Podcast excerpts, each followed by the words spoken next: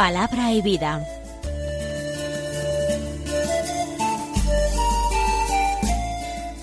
Con el padre Manuel Horta, desde Sevilla.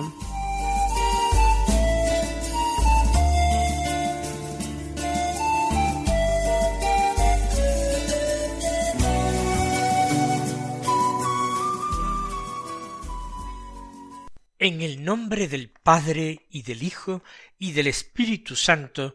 Amén. Alabados sean Jesús y María.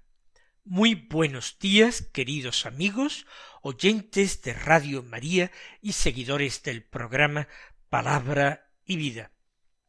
Hoy es el martes de la segunda semana de Cuaresma, un martes que es 7 de marzo en este día la Iglesia celebra la memoria de las santas mártires perpetua y felicidad.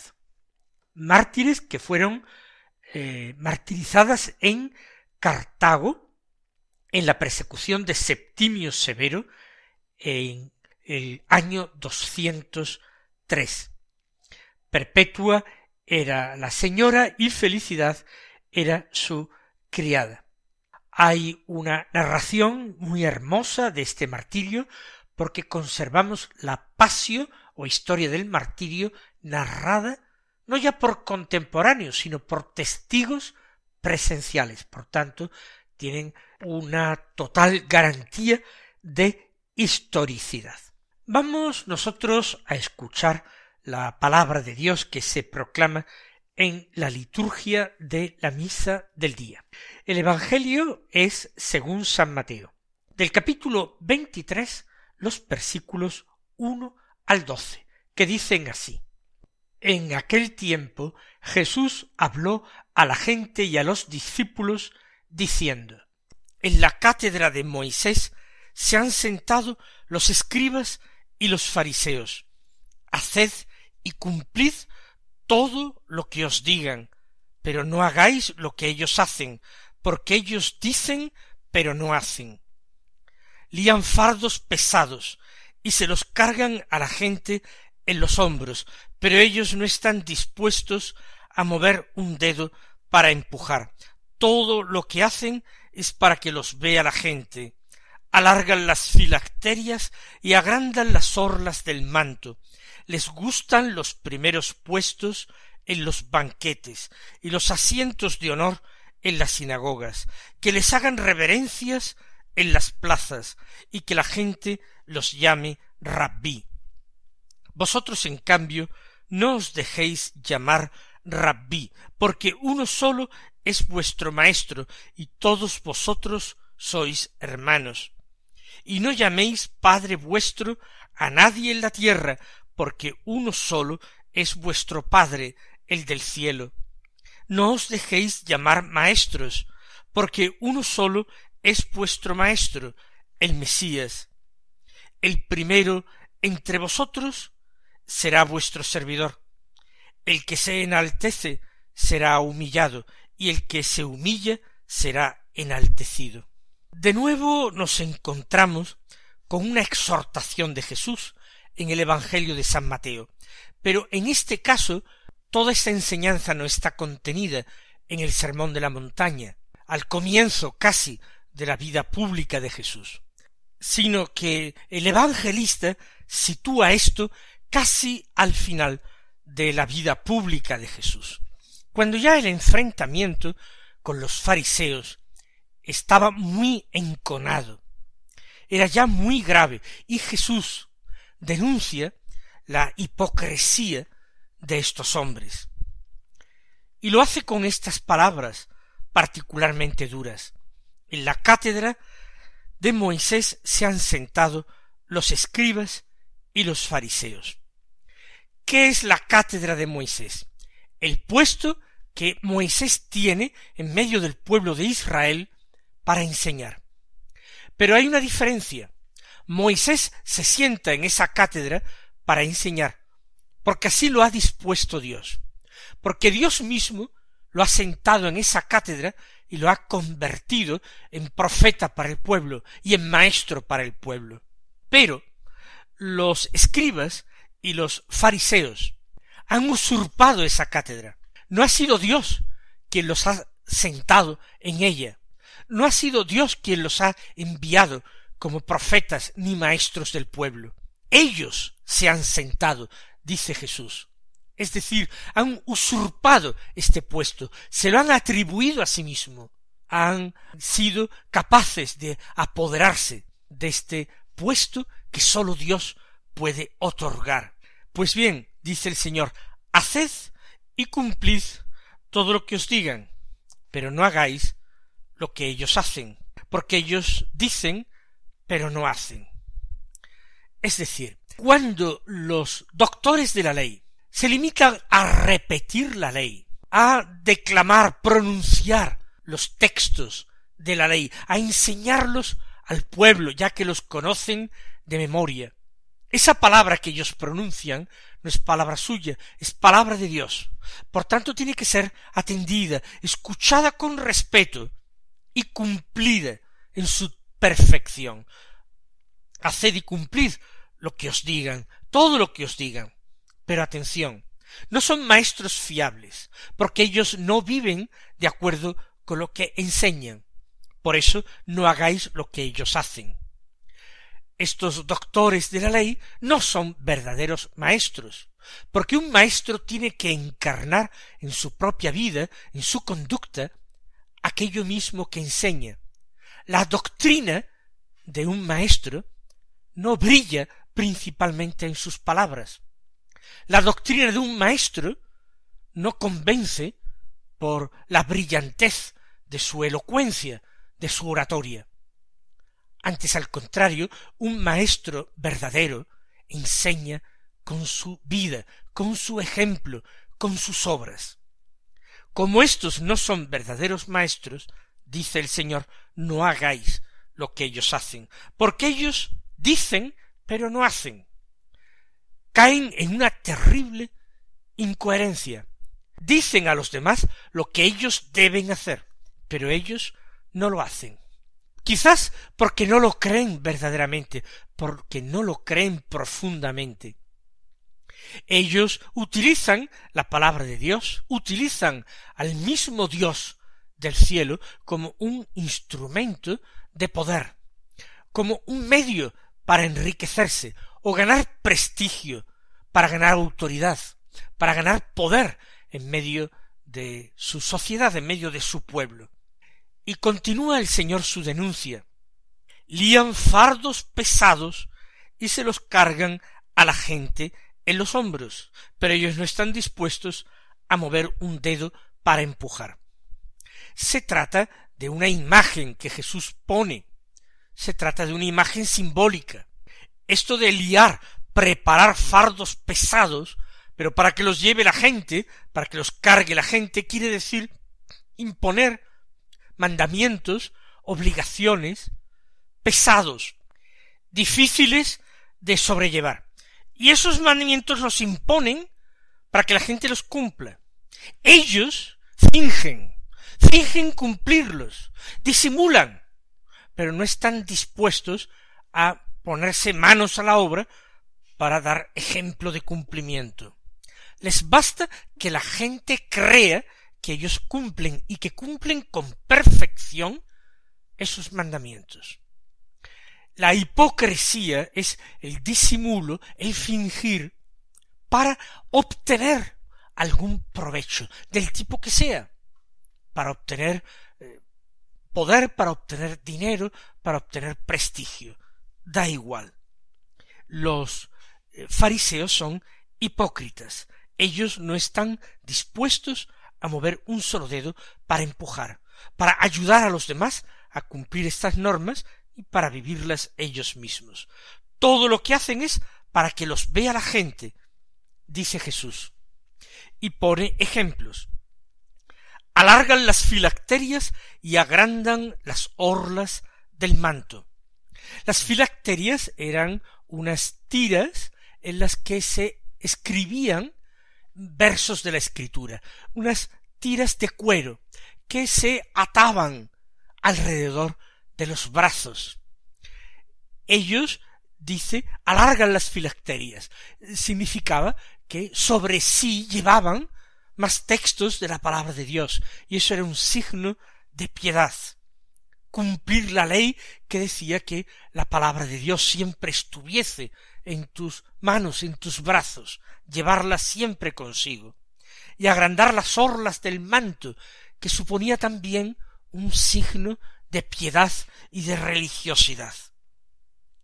Pero ellos que hacen estas cosas, porque simplemente se complacen en que la gente lo vea y piensen que ellos son particularmente piadosos, personas muy religiosas, y les reverencien, los consideren santos, les den, por supuesto, limosnas, tratamientos de respeto, ellos gustan de los primeros puestos en los banquetes. Se dejan llevar por el vano honor mundano, simplemente por ese deseo de ser honrados de los hombres, recibir el aplauso de los hombres. Quieren y buscan los asientos de honor en las sinagogas, los puestos más importantes, en las primeras filas, porque eso denota la importancia de ellos y que unos son más que otros.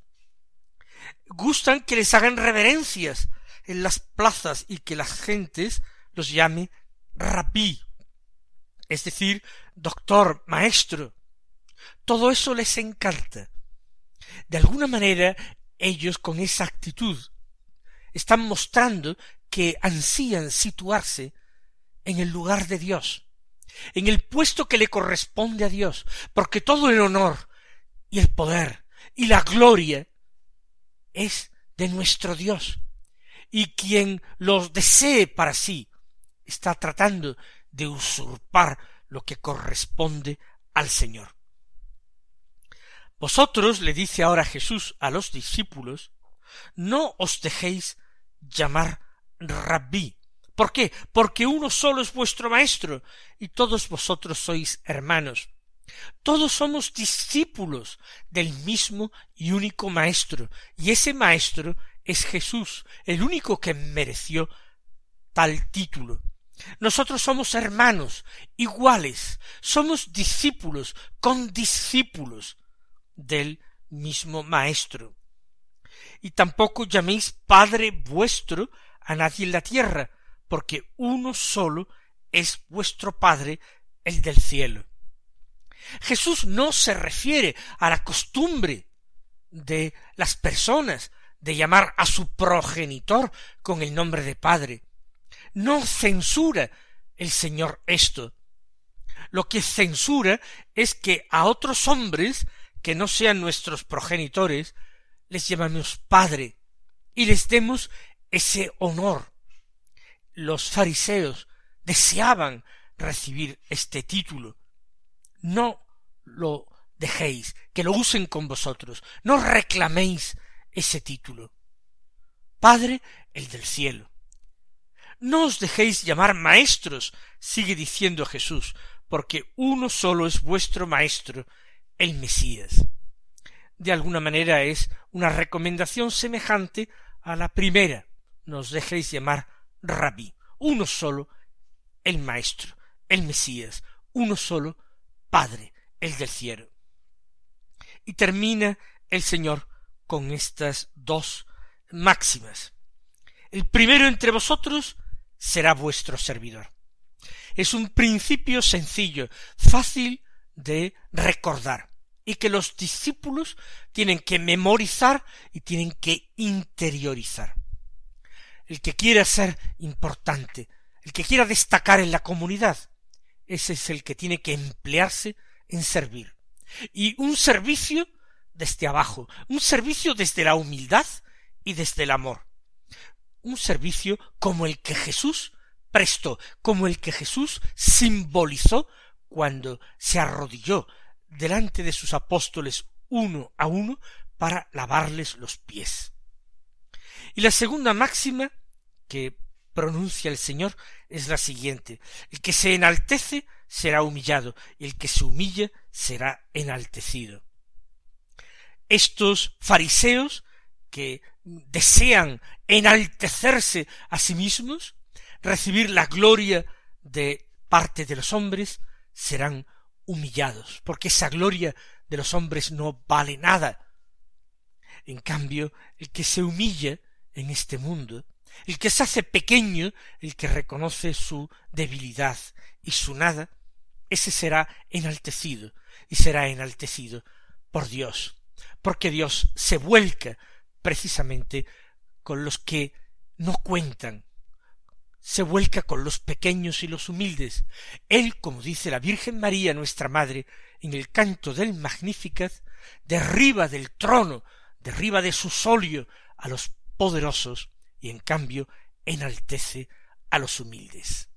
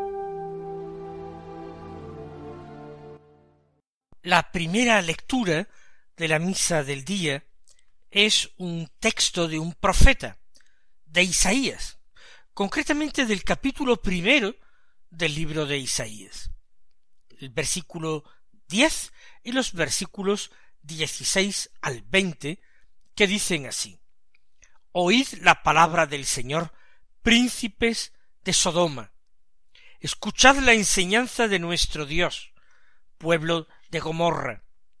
Lavaos, purificaos, apartad de mi vista vuestras malas acciones, dejad de hacer el mal, aprended a hacer el bien, buscad la justicia, socorred al oprimido, proteged el derecho del huérfano, defended a la viuda. Venid entonces y discutiremos, dice el Señor, aunque vuestros pecados sean como escarlata, quedarán blancos como nieve, aunque sean rojos como la púrpura, quedarán como lana. Si sabéis obedecer, comeréis de los frutos de la tierra, si rehusáis y os rebeláis, os devorará la espada. Ha hablado el Señor. Es un texto duro del profeta Isaías, pero que está en perfecto acuerdo, en perfecta consonancia con la lectura del Evangelio que hemos hecho.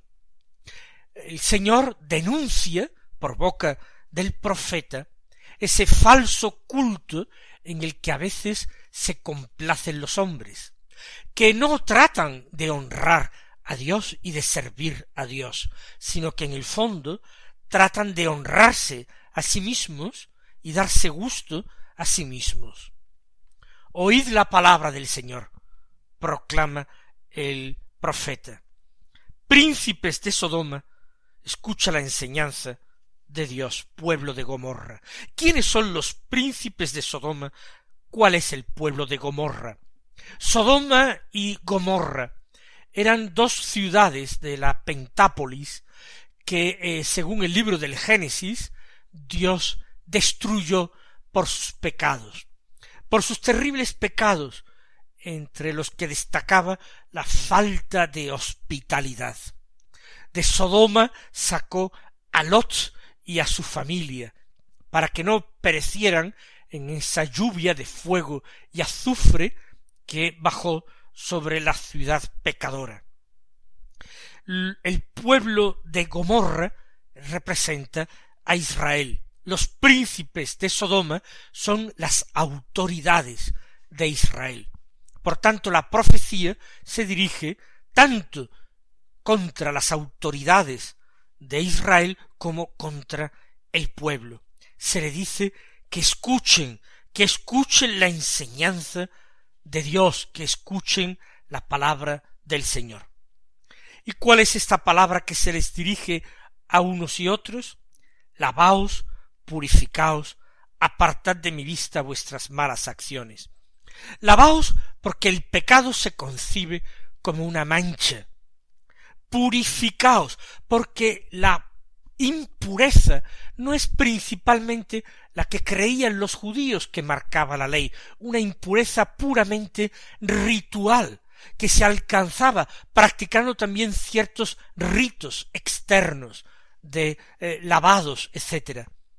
No, invita este texto a una pureza, a una limpieza de tipo moral, apartando las malas acciones. Hay que dejar de obrar mal, hay que tomar la decisión de dejar de obrar mal, de practicar el pecado, de acostumbrarse uno al vicio.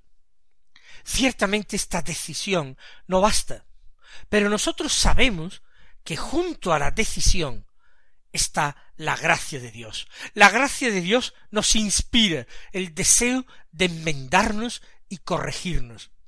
Y no solamente nos inspira el deseo, sino que nos dará, o bien de golpe, o mucho más frecuente, poco a poco, nos concederá la gracia de superar el pecado, de desarraigar el vicio. Aprended a obrar bien. Es un lento acostumbrarse en ocasiones, pero Dios se fija en nuestros buenos deseos y los ayuda.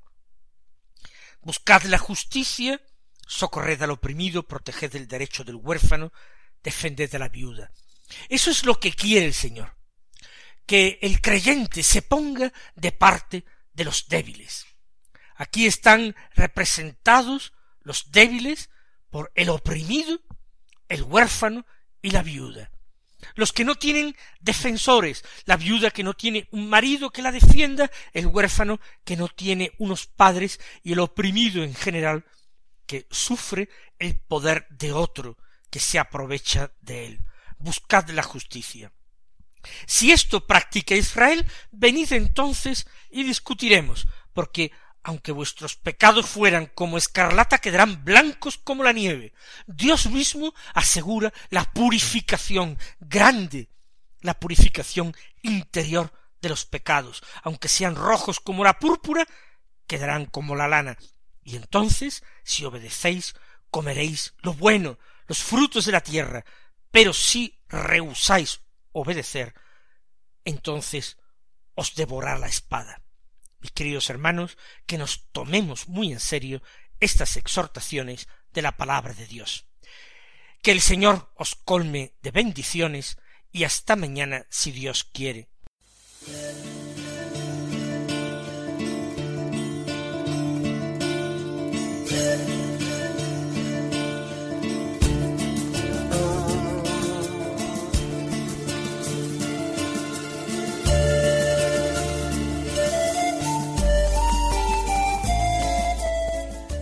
Concluye Palabra y Vida, un programa dirigido desde Sevilla por el Padre Manuel Horta.